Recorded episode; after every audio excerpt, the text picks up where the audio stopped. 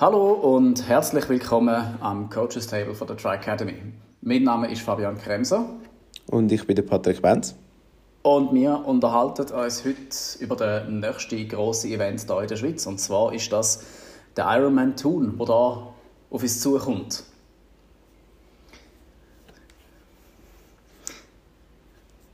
Sehr cool, ja. Ich finde es ein spannendes Thema. Da kannst uns du sicher ähm, sehr gut ein Auskunft geben. Du, der eigentlich beide Strecken nicht kennst.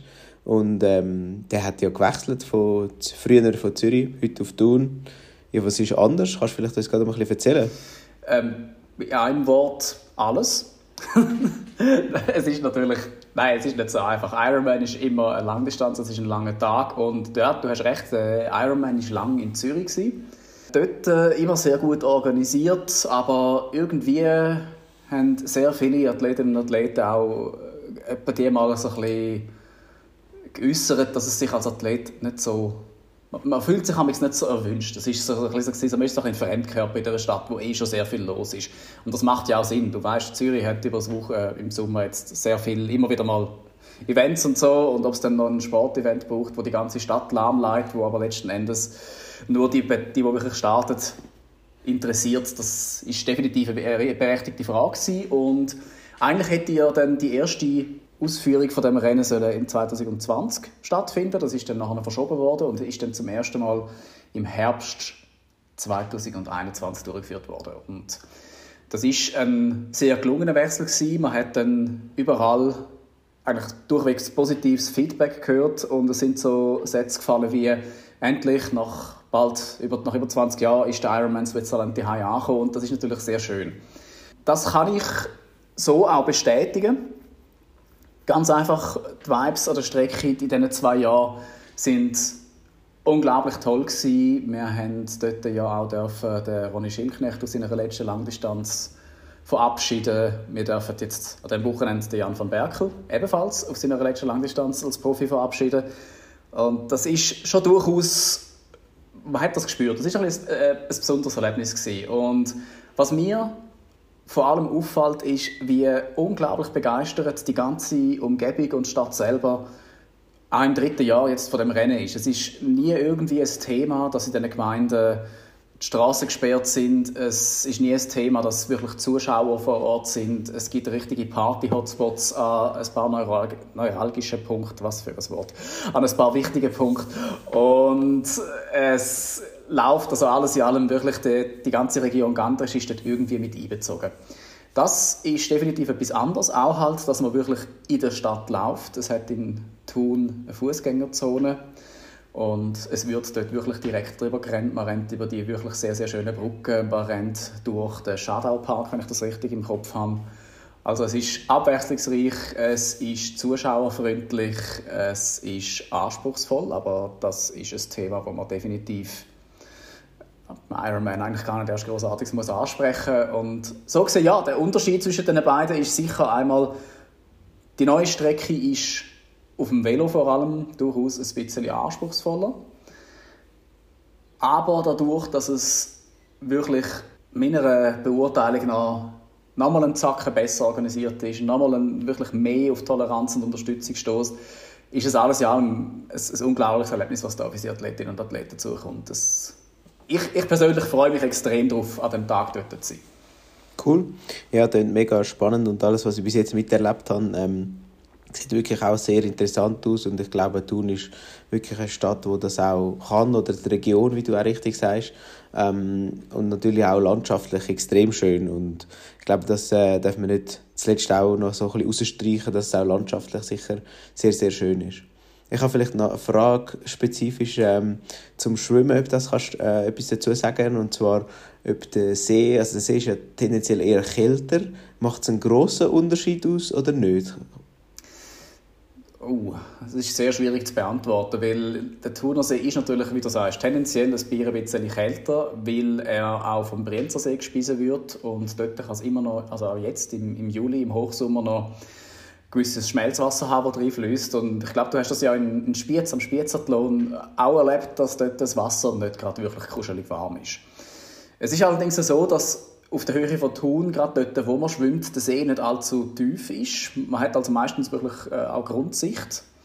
Und es ist dort durchaus möglich, dass man Wassertemperaturen um die 20 Grad hat. Aber ich fühle mich jetzt relativ wohl zu sagen, dass es mit an Sicherheit grenzender Wahrscheinlichkeit das Schwimmen wird sein, wo man Neopren darf anlegen ja, Ich habe gerade geschaut, es ist aktuell 18,6. Ähm, also ich würde so sagen, es ist wahrscheinlich vergleichbar mit dem Obersee, aber tendenziell wahrscheinlich, wenn man jetzt Richtung Zürich geht, ist es eher fast 23 Grad. Also es macht schon fast 4 bis 5 Grad aus, in dem Fall. Aber, ähm, ja. Definitiv, ja. Ja, ja, das ist, das ist ein Unterschied. Das heißt, dass man wird ziemlich sicher können mit Neopren schwimmen und auch wenn es den ersten Tag noch sehr warm ist, vielleicht wird es ein halbes Grad aufgehen, dann haben wir 19 Grad, aber ich denke, es, es wird das Neopren sein, ja, Neopren schwimmen. Mhm. Cool. Ähm, von den Strecken her haben wir jetzt mal ein bisschen Schwimmen schon angeschaut. Äh, wie sieht es mit den Wechselzonen aus? Sind die auch vergleichbar miteinander? Äh, überschaubar, gute Wege, gut, kommen wir gut an? So wie ich das gesehen habe, ist es sehr überschaubar. Es ist dort äh, im, Lachenstadion, hat's dort, äh, wo nachher glaube der Zielelauf ist, wenn das immer noch gleich ist, das kann sich natürlich verändern von dem her, ist es so, dass man eigentlich aus dem See ganz einfach durch das Strandbad kommt, in die Wechselzone rein und dann sehr, sehr direkt über den Parkplatz, dort, äh, wo vom Strandbad ist, auf die Radstrecke kommt. Und es hat nur eine Wechselzone, also das heißt, man hat alles an einem Ort. Es ist nicht so, dass man muss dort äh, zwischen zwei Wechselzonen hin und her gehen, sondern man kann also tatsächlich am Anfang seine Sachen platzieren, kann dann zum Schwimmstart gehen und dann nachher hat man alles an einem Ort, auch wie im, bei Ironman, dass man das ja schon weit etabliert ist, mit den beiden Wechselsäcken, die man hat und das ist von dem her eigentlich sehr einfach und auch durchaus ja, überschaubar. Top. Ähm, was kannst du uns zu der Velostrecke sagen? Was die 180 Kilometer sind zwei Runden. Ähm, die gehen durchs Gürbental und dann ein bisschen rundum. Naturpark Gantrisch, glaube ich auch. Aber was kannst du ein bisschen vielleicht noch im Detail dazu sagen? Auch, ich glaube, Höhenmeter und so noch etwas, oder? Ja, Höhenmeter gibt es definitiv. Ich glaube sogar, es sind etwas um die 2000 oder vielleicht sogar ein bisschen mehr. Ich 2200, ja. So etwas, ja. Das, es kommt immer darauf an, ob man das mit, mit der barometrischen Höhenmessung vom Velocomputer aufzeichnet oder mit GPS, aber eben um die 2000, 2200. Also das heißt, es geht bergauf. Es ist aber nicht so, dass es ganz viele ultra brutale Steigungen hat, sondern es, es ist mehr so, dass man das ganze Berner Oberland halt einfach wirklich zu sehen bekommt. Und da für all die, die starten, äh, meine persönliche Empfehlung ist, ganz am Anfang, nehmt euch ein bisschen Zeit, weil ihr schwimmt zum einen mal vor einer Kulisse, die ist einmalig. Also, wenn es wirklich ein klarer Himmel ist, dann schwimmt ihr mit einem direkten Blick auf Eigenmönch und Jungfrau und hinter denen wird wird die Sonne aufgehen. Also das allein ist einfach schon ein, ein wunderschöner Anblick und genau das ist dann auch der, das, was ihr auf den ersten paar Kilometern von der Radstrecke, in dem Moment, wo ihr aus Thun rauskommt, werdet ihr das auch sehen. Also es ist wirklich rein landschaftlich wunderschön, monumental und das lässt einem dann durchaus auch ein bisschen vergessen, wie anspruchsvoll die Strecke tatsächlich ist. Und das muss man doch einmal sagen. Gerade so die ersten 20, 25 Kilometer ist es eine Strecke, die nicht allzu einfach zu fahren ist. Nicht, weil es geht wie nochmal etwas, sondern es hat ein paar Kurven, die man muss fahren muss. Es geht durch ein paar Dörfli, es hat ein paar Wechsel über Straßen, über Kreuzungen, was alles abgesperrt ist, es wird kein Problem sein. Aber es verhindert halt, dass man sehr schnell in den Rhythmus hineinkommt. Und gerade dazu, weil man erstmal flach aus der Stadt rausfährt, hat man dort, äh, das haben wir in den letzten Jahren auch gesehen, gerne mal die Tendenz, sich ein bisschen zu überpacen. Und das geht eigentlich tatsächlich so lange, bis man dann in das Gürbental kommt. Man macht dort zuerst ein einen Schlenker an, über Säftige, bis man dann nachher unten bei Uetendorf eigentlich wieder ins Gürbental reinkommt. Und dann geht es nachher über die kleinen Dörfli, Jaberg, Kirchdorf, Mühlenturnen, wie sie alle heißen. Dort äh, nagelt mich nicht fest. Es sind viele kleine, herzige Dörfli. Und hinter Kirchdorf werdet ihr dann nachher irgendwo eine sehr steile Abfahrt haben. Und dann kommen tatsächlich etwa die einzigen fünf mehr oder weniger flachen Kilometer von dieser Strecke. Bis es auf Belp geht, dort wo der Flughafen ist. Und dort ist dann eine Art Wendepunkt, wo man auf die andere Seite von dem Gürbetal überwechselt und dann geht es tatsächlich Richtung Riggisberg dort in die Gantrische Region rauf. Und man kann dort durchaus auch im Aerolenker fahren. Es ist überhaupt nicht so, dass, es, dass sich die Strecke nicht für das eignet. Aber man muss sich halt einfach immer bewusst sein, es geht sehr oft bergauf, aber nicht so, dass man das unbedingt merkt. Und das ist vielleicht so das Schwierigste an dieser ganzen Strecke. Auch wenn man dort vor Ort ist, im Aerolenker liegt und einfach das Gefühl hat, es kommt kein Tempo, habt nicht das Gefühl, dass das an euren Beinen liegt, sondern es ist die Wahrscheinlichkeit sehr, sehr groß, dass ihr gerade höchstwahrscheinlich viel steiler bergauf fahrt, als ihr das denkt. Man merkt es nicht. Und das lohnt sich, da einfach ein bisschen zu haushalten, weil man kommt dann irgendwann auf das Riggisberg rauf, dann geht es ein Bier, ein bisschen, ein paar Kilometer, nicht sehr steil, aber beständig bergab, wo man auch mal richtig kann im Aerolenker zausen lassen, weil es ist übersichtlich, es ist eine gute Straße dort hinten.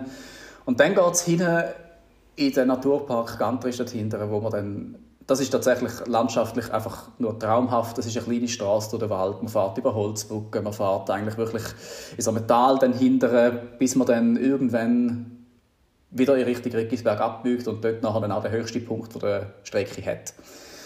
Von dieser an geht es dann weiter eigentlich in Richtung die, die ganze Gebirgskette vom Stockhorn, die hat man nachher rechter Hand und das allein ist einfach auch schon wieder mal ein Anblick. Man fährt dort in das Tal hinterher und Bevor, bevor wir das Tal, muss man vielleicht noch erwähnen, bevor wir das Tal kommt, kommt dann tatsächlich eine, eine Abfahrt, die nicht ganz einfach ist. Es hat ein paar sehr, sehr enge Kurven, die tatsächlich auch noch enger werden.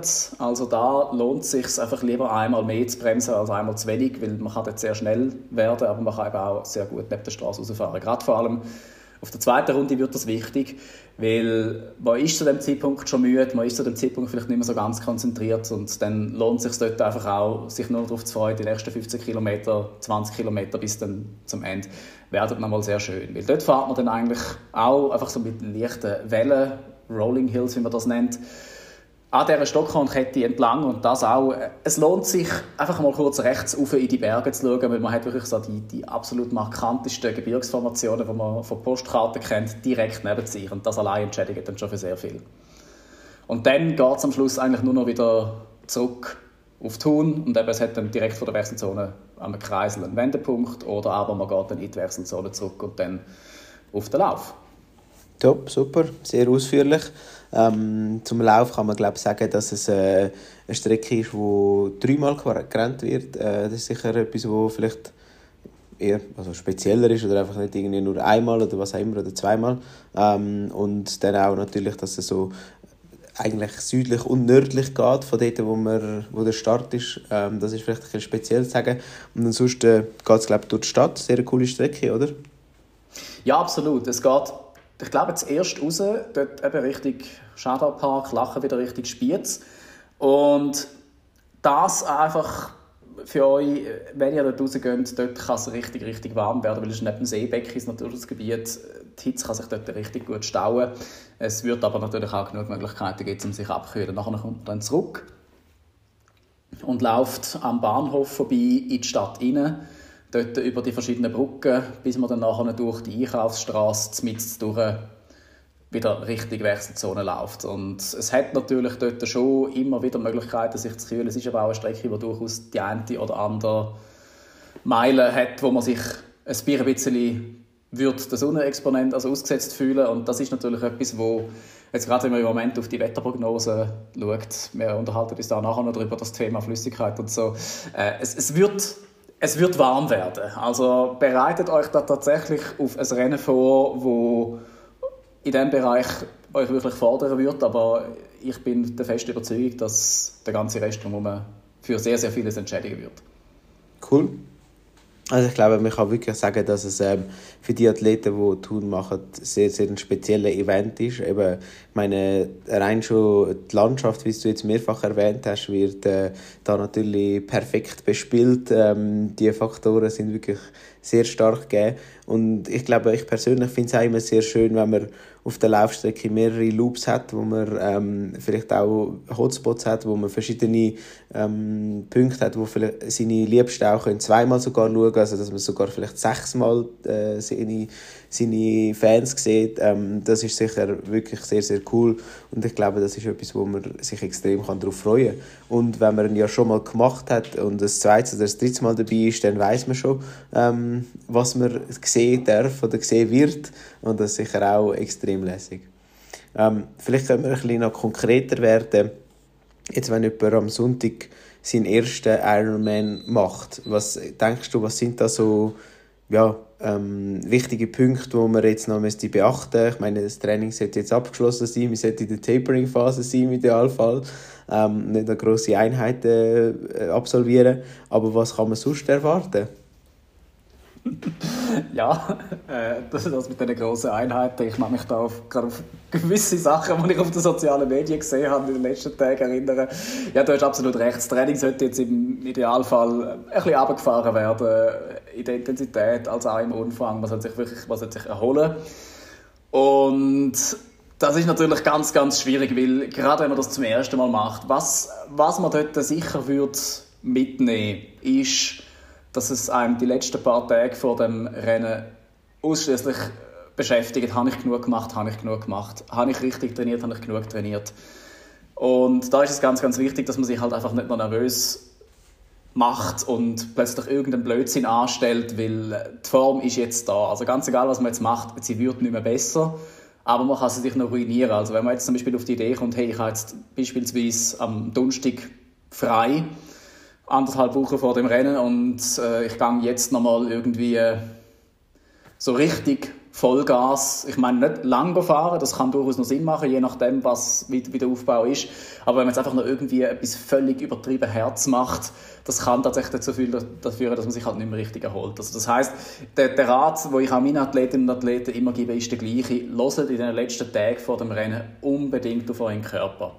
Weil wenn immer irgendetwas in euch drin seid, mach jetzt noch etwas, mach jetzt noch etwas, es ist garantiert nicht euer Körper, sondern das ist der Kopf und der Körper ist in dem Moment wirklich der, der eigentlich im Lead muss sein. Darum, wenn ihr euch müsst erholen müsst, wenn jetzt irgendein Training sich nicht gut anfühlt, lasst es bleiben, erholt euch. Euer Körper sagt euch, was er braucht und wie und das ist ganz, ganz wichtig in dieser Vorbereitung.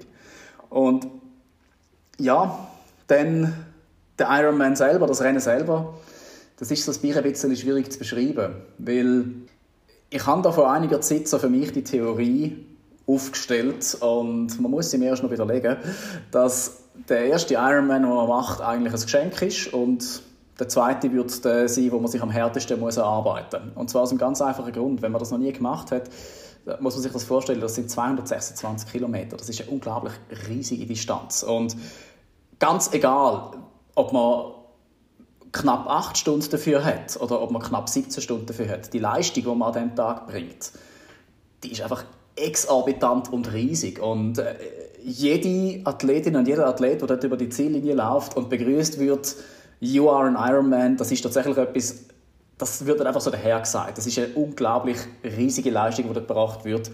Und darum sage ich auch, wenn es das erste Mal ist, lasst das auf euch zukommen. Jeder Meter ist ein Erlebnis, jeder Meter ist ein Abenteuer, weil ganz egal, was ihr bisher gemacht habt, spätestens ab der Hälfte von der Schwimmstrecke betretet ihr Neuland. Und das ist sehr, sehr früh im Rennen, weil 3,8 Kilometer im Vergleich zu, der ganzen Strecke ist relativ wenig.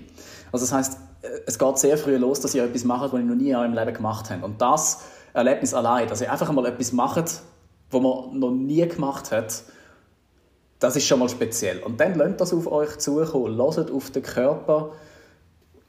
Ich wollte fast sagen, geniessen es, aber das ist immer so ein Bier ein bisschen heissen, weil wir wissen, also das Rennen das wird lang, es wird wehtun, es wird härter, aber vertraut darauf, dass ihr gut vorbereitet sind.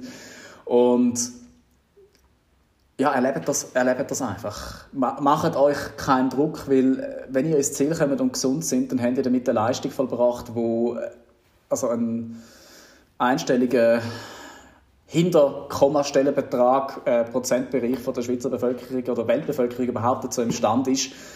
Und da darf man durchaus mal nett mit sich sein. Und wie ich da vorher gerade noch erwähnt habe, von wegen mit dem zweiten Mal, das ist auch einfach mein Erfahrungswert. Beim zweiten Mal hat man das Gefühl, jetzt weiss man, wie es geht. Und dort stellt man dann spätestens nach der Schwimmstrecke fest, nein, man weiß es doch nicht und jetzt kann man anfangen zu lernen. Also darum, wenn das auch ein zweiter Ironman ist, auch da der gleiche Rat. Äh, loset auf den Körper und setzt das um, was ihr, was ihr machen könnt. Weil man kann ja selten zwei Rennen miteinander vergleichen. Cool, das bringt mich eigentlich gerade so ein bisschen zu einer Überleitung. Ähm, du hast es äh, so ein bisschen angesprochen, jetzt eben, eben vielleicht beim zweiten Mal könnte man ja eigentlich auch aus Fehlern lernen. Und ähm, ich glaube, ein Punkt, wo wir ja immer auch wieder sehen als Coaches, aber auch in den Diagnostiken ist, dass man ähm, vielleicht nicht genau weiß, wo seine Energie herkommt oder jetzt spezifisch auch auf der Langdistanz, wie ich sie auch überhaupt kann einsetzen, also wie ich meine Energie kann nutzen und dass ich dann auch weiß, in welchem Bereich und so weiter. Und ich glaube, da könnten wir ja eigentlich schon mit unseren Diagnostik Diagnostiken recht gut helfen. Stimmt das? Oder kann man das so ein sagen? Ja, auf jeden Fall. Ich denke, was man halt einfach da immer auch sehr, sehr objektiv muss betrachten, ist, wozu der menschliche Körper alles fähig ist. Und ich, ich glaube, niemals merkt man, dass er so sehr der Unterschied oder respektive der Einfluss oder die Wechselwirkung zwischen Körper und Geist wie bei so einer Langdistanz. Also auch schon bei einer Mitteldistanz. Da muss man überhaupt darüber reden, Patrick, du, du weißt das selber sehr gut. Du, du musst dich irgendwann mental unglaublich pushen. Aber da geht es mehr darum, du, du laufst dort, du hast es ja in Rapperswil selber gesehen und auch gezeigt, du laufst dort Tempi, die sind aberwitzig. Es geht da wirklich darum, das absolute Maximum rauszuholen. Und ein Ironman ist dort doch etwas anderes. Weil das Training ist anders, die Anforderungen sind anders und gerade jetzt, wenn wir da sagen, von wegen Pacing und Energie, das ist eine Frage, die kommt natürlich immer wieder auf. Wie soll ich so einen Ironman pacen? Und gerade wenn es so das erste Mal ist oder die ersten paar Mal, dann muss man einfach einmal ganz, ganz objektiv überlegen, wie lange man sich auf das Rennen vorbereitet hat.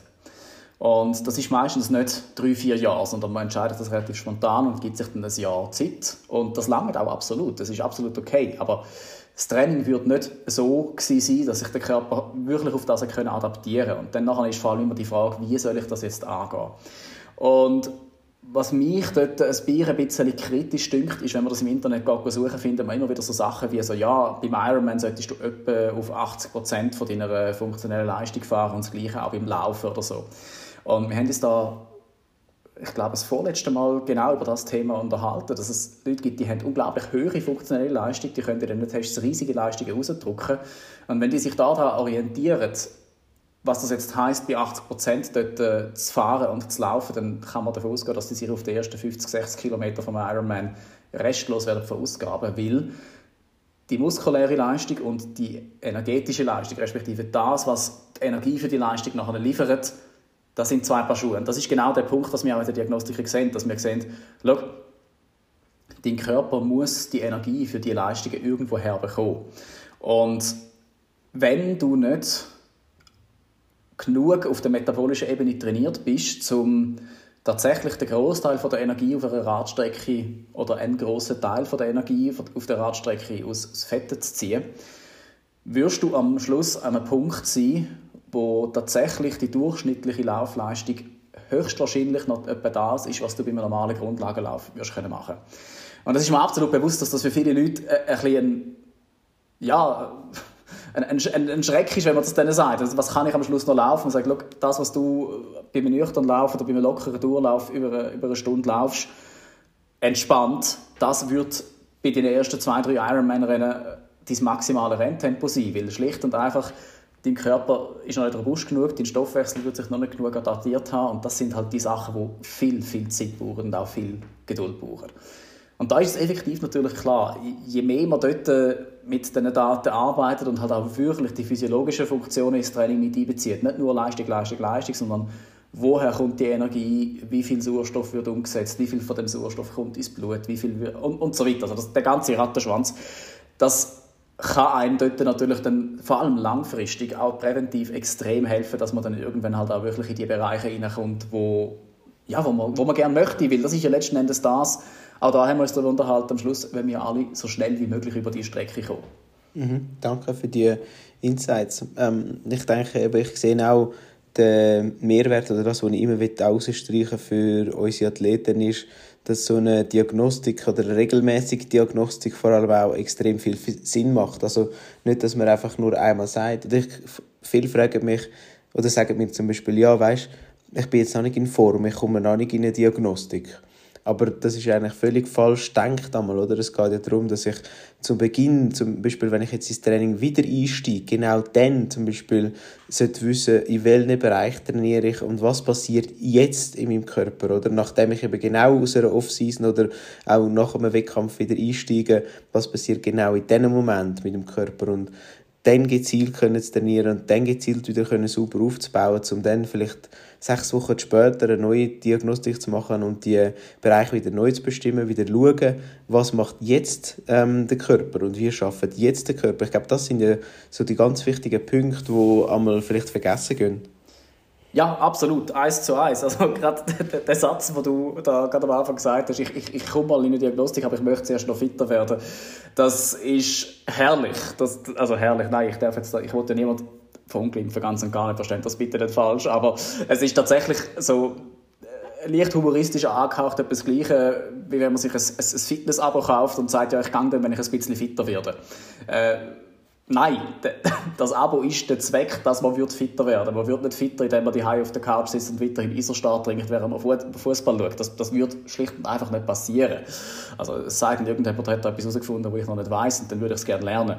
Bitte meldet euch. Aber genau das Gleiche ist ja auch in der Diagnostik so. Was man ja damit eigentlich meint, ist in der Regel, ich will einfach zuerst noch mehr Leistung können bringen Und die mehr Leistung heisst dann in der Regel nicht unbedingt, dass man tatsächlich sich jetzt auch besser auf ein Langdistanzrennen vorbereitet hat.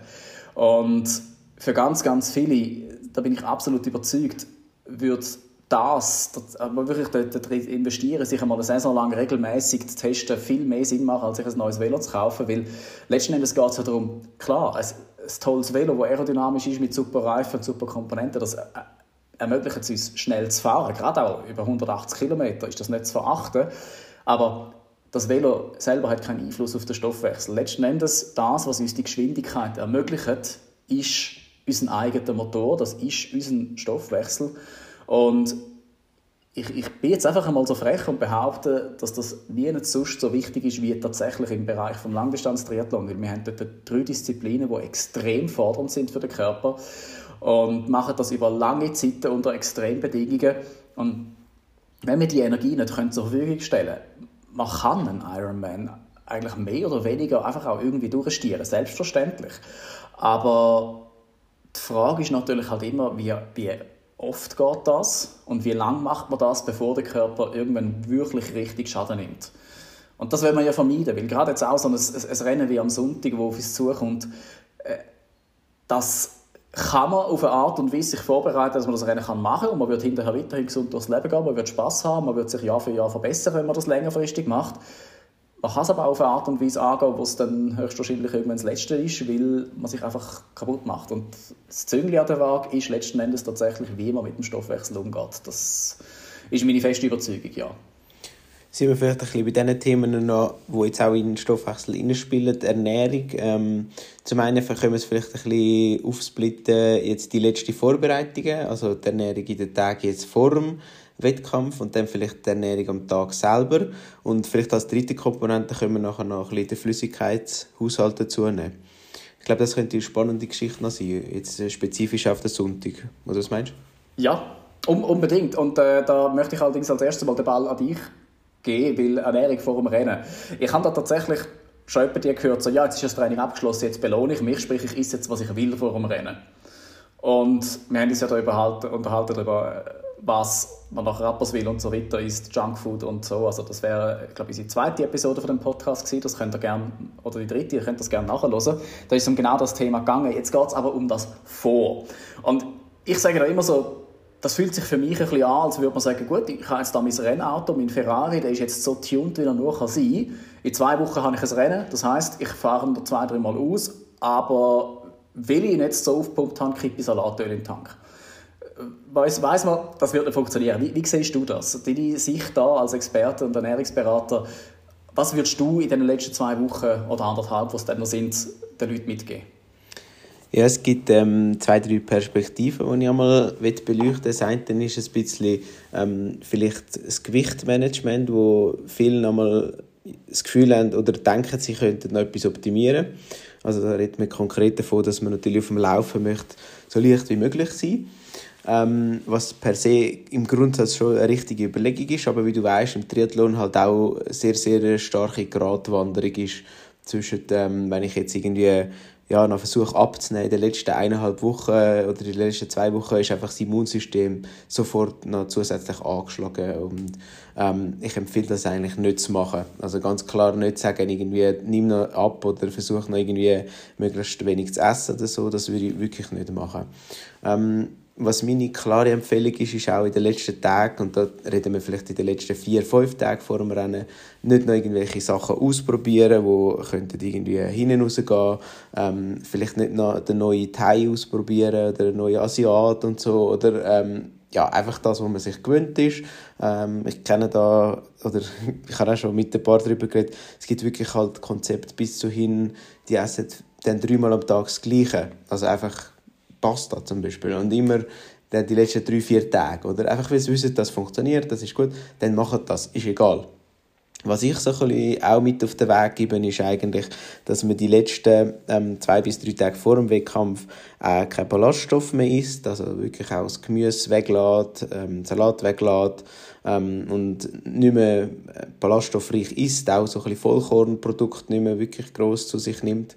Einfach, dass wirklich der Magen dann nicht belastet ist. Auch das ganze Fleisch sollte weg, ähm, weil das hat einfach noch Nahrungsfasern drin, wo wir, ja, wo wir nicht haben wollen und dann schon der Fokus hin Richtung Kohlenhydrat. Also das muss nicht schon äh, fünf Tage vorher sein und es muss ja nicht schon fünf Tage vorher der Riesenteller Pasta sein, aber einfach in den letzten zwei Tagen vorher kann man dann wirklich hin zu Kohlenhydrat wechseln, äh, auch den Eiweiß sehr stark reduzieren, Fett reduzieren und so dann äh, die letzten Tage machen.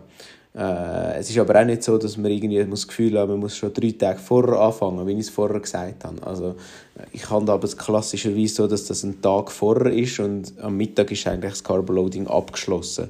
Und dann braucht es nicht am Abend eine mega grosse Portion, die mich dann auch für die, für die Nacht belastet oder so. Also das würde ich auch nicht äh, empfehlen. Und vielleicht noch ein bisschen am Tag vor, was jetzt speziell ist für am Sonntag oder wenn ich wieder empfehle, ist äh, zu sagen, wir wissen, dass am Sonntag tendenziell sehr heiß wird, also ja, wir geht, äh, sagen wir mal 30 Grad werden sein oder wir haben am Morgen sicher schon irgendwo 17, 18 Grad ähm, das heißt, ich würde am Tag vorher schauen, dass man den Flüssigkeitshaushalt sicherstellt, ähm, auch mit Elektrolyten unbedingt, also nicht einfach nur Wasser reinschütten, sondern dass man schaut, dass man Elektrolyte dazu hat. Und so eigentlich am Tag vorher auch den Flüssigkeitshaushalt ähm, ja, sicher nicht ähm, zu wenig hat und dort wirklich auch schon schaut, dass man ja, sich nicht noch zu viel bewegt und nicht noch in der Sonne ist und so. Also ein die klassischen Beispiele jetzt, aber trotzdem passieren halt die Fehler immer wieder und da würde ich jetzt speziell am Freitag und am Samstag schon darauf schauen, dass man ähm, der Sonne eigentlich aus dem Weg geht. Jetzt ist nicht mehr Zeit, um irgendwie eine Hitzeadaption zu machen oder so und dann ähm, am, am Samstag wirklich auch schauen, dass man genug trinkt und auch ähm, genug Salz zu sich nimmt. Ja, genau. Also das, das ist gerade das Thema mit dem Carboloading ist ja, denke ich, etwas, das immer wieder kommt. Und da hat es ja früher noch ganz, ganz unglaubliche Stilblüten gegeben, wo man so Sachen gemacht hat, wie dass man zwei Wochen vorher angefangen hat und drei Tage lang nur Kohlenhydrat gegessen hat, dann zwei Tage lang oder drei Tage lang keine und so weiter, der Wechselwirkung. Und die Idee war ja eigentlich, dass man dort damit den Speicher so voll wie möglich bekommt. Und du sagst jetzt eigentlich eben genau das Gegenteil, macht das nicht, sondern schaut wirklich kurzfristig, aber dann schon. Was kann man den Leuten mitgeben? Ich, ich, habe also immer die Theorie, und für mich, da sind wir wieder bei dem, für mich persönlich funktioniert dass ich sage, wenn meine Speicher voll sind, sind sie voll. Die, das bringt mir persönlich nichts, wenn ich jetzt am Abend noch eine dreifache Portion Pasta ich, ich habe nicht mehr Kohlenhydrat eingespeichert. Also kannst du das dann mehr oder weniger bestätigen, unterstützt, oder ist das die Theorie auch, oder wie siehst du das? Ja, das, was du vorher angesprochen hast, ist ja dort äh, gerade in die Richtung, dass man gesagt hat, man versucht eigentlich eins zu leeren, damit der Körper nachher wieder nochmal Platz schafft, um nochmal ein bisschen mehr einzuspeichern ähm, und das ähm, Wechselspiel eigentlich vorantreibt. Aber es gibt ähm, ja, wie der, der Effekt ist nicht überall beleidigt oder man hat das nicht immer können nachweisen, dass das wirklich so ist und ich sehe da nicht wirklich einen, einen Mehrwert dahinter, plus ich sehe einfach auch, ich versuche immer beide Perspektiven zu beleuchten, oder was ist der Mehrwert, den man erwartet und was ist das Risiko. Und immer bei denen, das sind ja so ein bisschen, wenn man übertrieben will sagen, ist es eine Crash-Diät, oder? Wo dann sagt, ja, jetzt darf ich zwei, drei Tage wieder kein Kohlenhydrat essen. Im dümmsten Fall kommt das noch zusammen mit der letzten Einheit, wo ich noch hart etwas machen will und so. Und da kommen wir wieder aufs Immunsystem zu sprechen, oder? Es ist einfach, das hat auch ein Risiko, ein relativ großes Risiko dabei, dass es schief geht. Und da muss ich sagen, für die letzten ich weiß es nicht, 1%, wenn überhaupt, wo man vielleicht noch den Speicher ein bisschen erhöhen kann, lohnt sich einfach das Risiko nicht einzugehen. Und ich glaube, das ist immer wichtig abzuwägen, oder? Ob man wirklich noch ein zusätzliches Risiko eingehen äh, und Körper vielleicht schwächen oder eben nicht. Und darum sage ich, nein, macht das nicht. Schaut, dass ihr eure Kohlenhydratspeicher, die ihr habt, vollbringt. Und am Schluss weißt du selber, ich meine, die Kohlenhydratspeicher beim Ironman, lange eh nicht bis ins Ziel. Also es geht nicht darum, dass wir jetzt können sagen ja, vielleicht mit ganz wenig mehr würden wir schaffen ins Ziel. Nein, also das ähm, wird nicht lange, oder? Ähm, und deshalb kommt es da wie nicht so darauf an, ob es jetzt noch irgendwie 5 oder 10 Gramm mehr sind, sondern ähm, nehmt das, was ihr habt, äh, das einspeichern und dann nachher schaut am Tag selber, dass ihr euch gut ernährt und verpflegt, auch während dem Wettkampf, oder? Ähm, und das ja, ist dann nachher viel entscheidender, als jetzt zu sagen, ich habe irgendwie in den letzten zwei, drei Tagen Crash-Diät gemacht und jetzt habe ich noch 10 Gramm mehr drin. Was du jetzt gerade gesagt hast, das ist natürlich sofort auch wieder übergreifend über das Thema, was du vorher angetönt hast, mit, äh, mit dem Thema Flüssigkeit. Wenn wir davon ausgehen, dass wir unsere Kohlenhydratspeicher nicht nur leeren, sondern das Konto mehr oder weniger an dem einen Tag werden überziehen, dann muss man da ganz klar, meiner Meinung nach, einfach nochmal sich vor Augen halten, wie das mit dem Kohlenhydrat einspeichern respektive überhaupt umsetzen funktioniert. Das geht ja immer nur in Kombination mit Flüssigkeit. Und zwar im Verhältnis 1 zu 3. Also das heißt konkret, dass auch wenn wir dann nachher auf der Strecke mit, mit Gel arbeiten, dass die Flüssigkeit nicht nur wegen dem Dehydrieren wichtig ist, sondern schlicht und einfach auch wegen der Energieaufnahme. Kann man das daraus so ein bisschen herleiten? Ja, klar. Also, ähm, du wirst weder das eine noch das andere wird funktionieren. Also entweder nur flüssig oder nur ähm, fest funktioniert einfach nicht. Oder? Und das, darum ist es so essentiell, oder, dass man die beiden Sachen kann kombinieren kann. Plus es geht halt einfach dann auch noch darum, dass der, ähm, nennen wir es mal die Supplements, oder, also zum Beispiel Salz oder das Natrium, dass das reinbringst, oder, wird meistens nicht funktionieren irgendwo, also über ein Schäl, klar hat es zum Teil drinnen und so, oder, aber du hast dann vielleicht deine eigenen Vorlieben und ja, dann tust du halt die Getränke rein, oder, also du musst halt wirklich schauen, dass es dann schon abdeckt ist. Und ähm, ich meine jetzt am am Sonntag ist äh, der, der ganze Salzhaushalt, einfach, so einfach gesagt, nicht zu vernachlässigen. Oder? Also, da reden wir davon, dass wir bei einer, also ich, ich sage grundsätzlich mindestens 1 Gramm pro Stunde. Oder? Und da kannst du dann mal ausrechnen oder musst dann wirklich schauen und eine Strategie haben, wo das, das reinbringst. Und dann musst du dich auch erkundigen, jetzt zum Beispiel die Verpflegung vom Veranstalter, haben die genug drin für dich, was du dir jetzt vorstellst, oder? Oder vielleicht hast du sogar noch selber mal geschaut, wie viel das die Schweiz ist und wie ist deine Schweißrate und so weiter. Also hast du vielleicht sogar noch eine persönliche Vorstellung und da würde ich einfach ähm, allen den Tipp auf den Weg geben, macht euch, nebst, wenn ihr, meistens hat man einen, einen Race-Plan, oder? Also eine Pacing-Strategie, aber dazu gehört genau gleich eine Verpflegungsstrategie, dass ich weiß, wie viel Gramm eben jetzt zum Beispiel Natrium nehme ich auf oder wie viel Gramm Kohlenhydrat pro Stunde nehme ich auf wann nehme ich die auf, wo nehme ich die auf. Und ähm, jetzt zum Beispiel in Thun hat man die Möglichkeit für Personal Needs, also man kann abgeben auch noch eigene Verpflegung, äh, was durchaus kann Sinn machen jetzt zum Beispiel in Bezug auf so Themen. Ähm, und das, das will ich einfach sagen, das muss man wirklich jetzt planen, spätestens jetzt, ähm, um zu wissen, dass man dann wirklich auch genug drin hat. Und wenn man 10, 12 Stunden unterwegs ist oder noch länger, ist es natürlich umso entscheidender. Und da ist natürlich dann sofort auch das Thema mit dem Trinken auf dem Plan, wo ich der Meinung bin, dass jetzt gerade am Sonntag in Thun dort auf die Athletinnen und Athleten eine richtige Herausforderung wird auf sie zukommen, weil wir haben das bereits das zweite Mal gesagt, es wird heiß. Was man aber gerne mal außer Acht lässt, ist, dass es ja nicht den ganzen Tag heiß ist, sondern am Morgen, wenn man dort in dem 18, 19 Grad warmen, kalten Wasser schwimmt und man rauskommt, kann das durchaus passieren, dass man auf den ersten 15, 20 Kilometer das Gefühl hat, ja, ich habe keinen Durst, ich muss nicht trinken. Und das ist etwas, wo man euch da gerade einfach vielleicht auch so noch direkt mitgeben könnt, eben nebst den ganzen Strategien. Als erstes einmal klar, schaut einmal die Ernährung an, die ihr habt, schaut, was da drin ist, ob ihr auf das kommt und dann aber auch schaut, dass ihr genug trinkt. Weil, wenn ihr Flüssigkeit verliert, und da sind wir jetzt wieder bei dem, es ist nicht eine Frage, ob ihr an dem Tag zu viel Flüssigkeit werdet verlieren. Das, ist, das steht nicht zur Debatte. Die Frage ist mehr, wenn es passiert. Und also, ich, ich, merke gerade, dass wir da im Augenblick alles andere als gute Werbung für unseren Sport machen. Aber äh, lassen wir es mal dabei. Ihr, ihr werdet Flüssigkeit verlieren und es gibt da auch einfach vielleicht auch für euch so ein bisschen eine Motivation, wenn ihr euch ein bisschen mehr zum Trinken, schon früh zum Trinken könnt ja, motivieren, animieren. Ich, ich, sage das auch aus eigener Erfahrung, weil ich bin jemand, ich kann das wirklich müssen lernen, weil ich halt ganz lang, es geht ja, warum auch, oder? Und äh, unterdessen habe ich da immer schön meine Flasche vorne auf dem Lenker und bin dort beständig dran.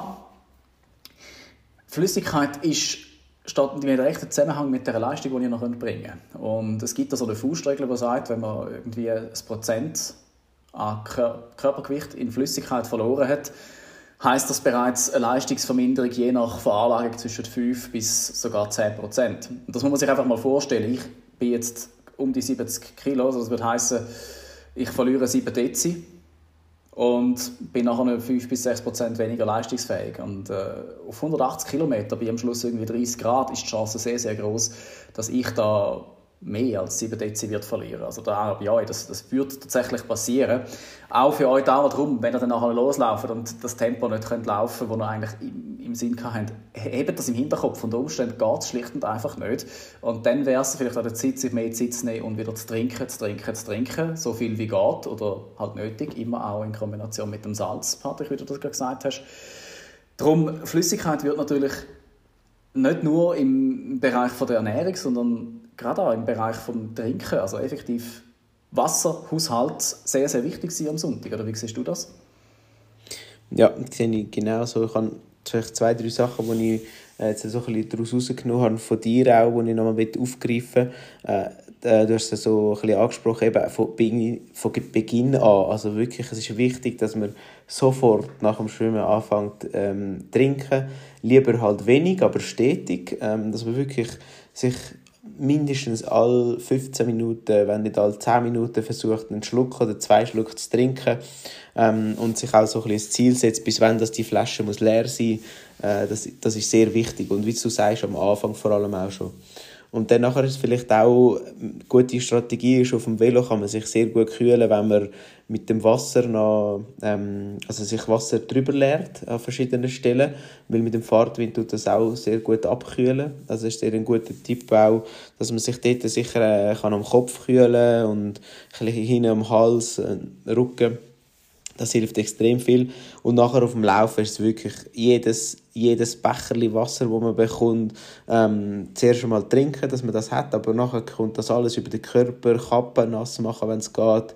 Also Sonnenschutz ist Pflicht, das ist, das ist klar, aber dann Kappen nass machen, wenn es hat, Eis nehmen, unter die Kappe rein tun, ähm, unter, weiß auch nicht was, alles, ähm, ja, wir wollen nicht in die Details hineingehen, aber überall, was geht, Eis reinpacken und dann ähm, kommt das äh, ganz gut mit dem Kühlen, also das finde ich sehr, sehr wichtig und sich auch bewusst sein, dass man vielleicht speziell beim Laufen wird es so sein, dass man nicht eine Pace kann anschlagen kann, wo man sich vielleicht jetzt vorgestellt hätte, wenn es 20 Grad ist oder wenn es 18 Grad wäre, oder?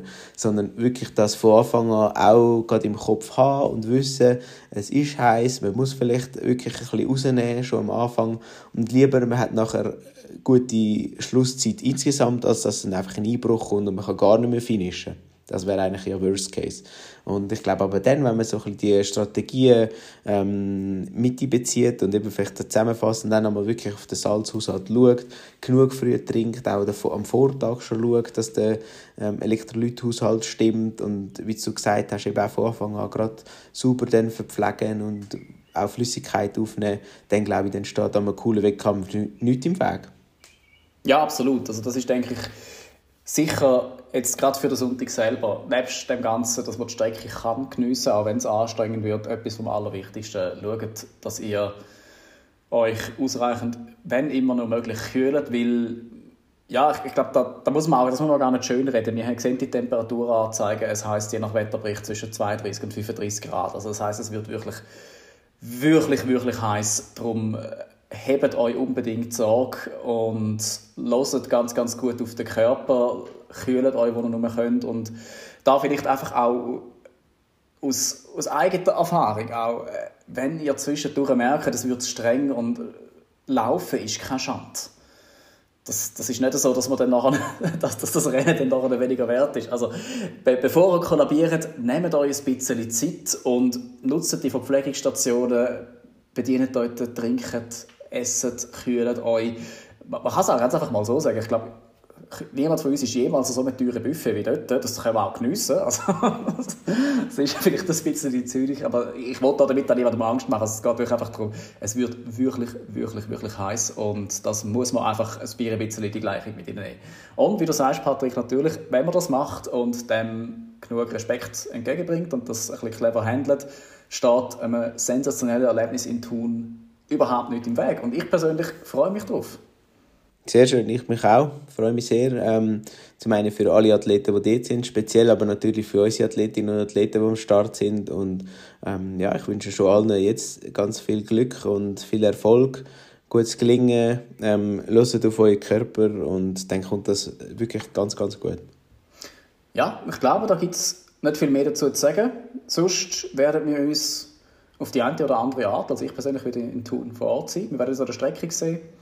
Ihr werdet mich sehen oder hören oder beides. Und ich freue mich riesengroß darauf, den Tag mit allen zu feiern.